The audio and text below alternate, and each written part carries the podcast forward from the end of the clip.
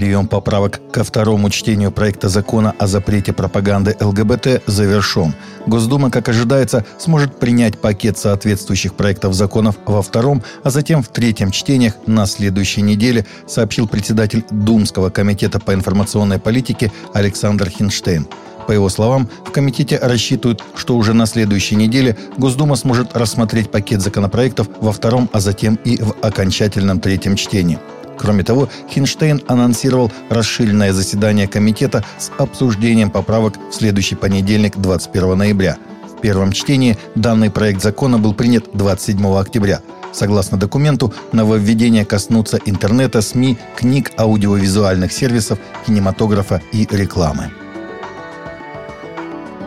Мировой судья Центрального района Санкт-Петербурга назначила 80 тысяч рублей штрафа блогеру Андрею Кудрову, который сделал провокационное фото на фоне храма Спаса на Крови в историческом центре города, сообщила Объединенная пресс-служба судов Петербурга – по версии обвинения, в 21 году Курдов с другом у храма с целью исполнения преступного умысла, направленного на совершение публичных действий, выражающих неуважение к обществу, совершенных в целях оскорбления чувств верующих путем глумления на фоне культового здания, сделали фото, которое потом разместили в социальной сети – как информировала ранее судебная пресс-служба, на этом фото друзья были обнажены ниже пояса. При этом Курдов демонстрировал голые ягодицы, а его друг сделал фото анфас.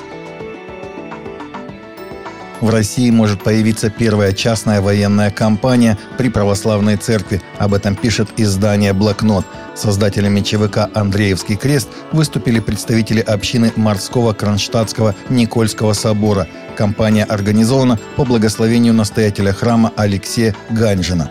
Координационный директор ЧВК Владимир Ефимович Хильченко пояснил, что основной задачей видит подготовку добровольцев для спецоперации на Украине. Католические епископы Эквадора пытаются остановить войну властей с наркобаронами призывами к обращению и смирению, а тем временем уже в трех провинциях введено чрезвычайное положение.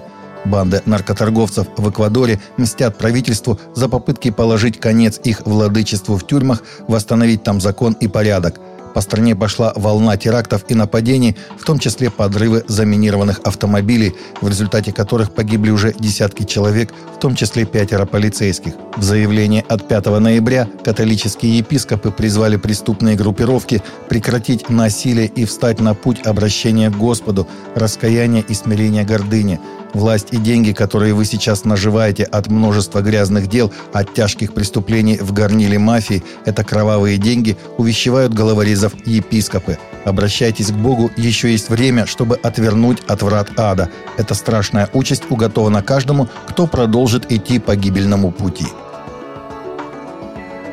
Институт перевода Библии опубликовал в одном издании две ветхозаветные книги, относящиеся к пятикнижью Моисея «Бытие и исход» на якутском языке.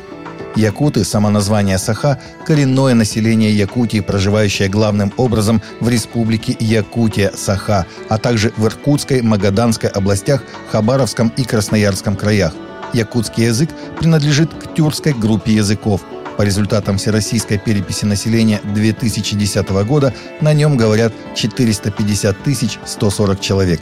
Перевод на якутский язык сделан на основе древнееврейского оригинала «Масорецкий текст», поэтому он имеет ряд отличий от того текста источника, с которого делался русский синодальный перевод.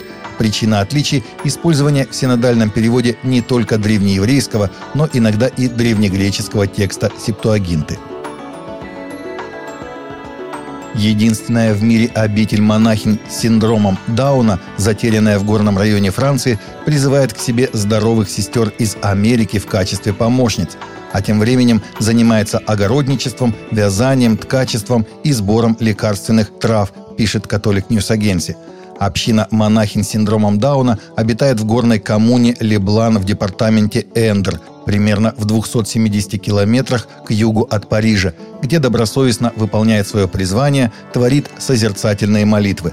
В настоящее время монахини активно подыскивают для обители здоровых сестер из Америки – Женский монашеский орден малых сестер учениц Агнца возник в результате встречи матери Лайны с молодой женщиной с синдромом Дауна, сестрой Вероникой.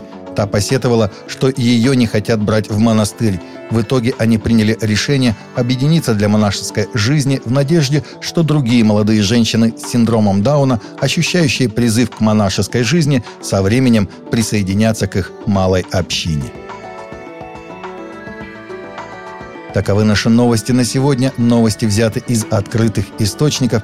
Всегда молитесь о полученной информации и молитесь о мире и о мире в сердцах.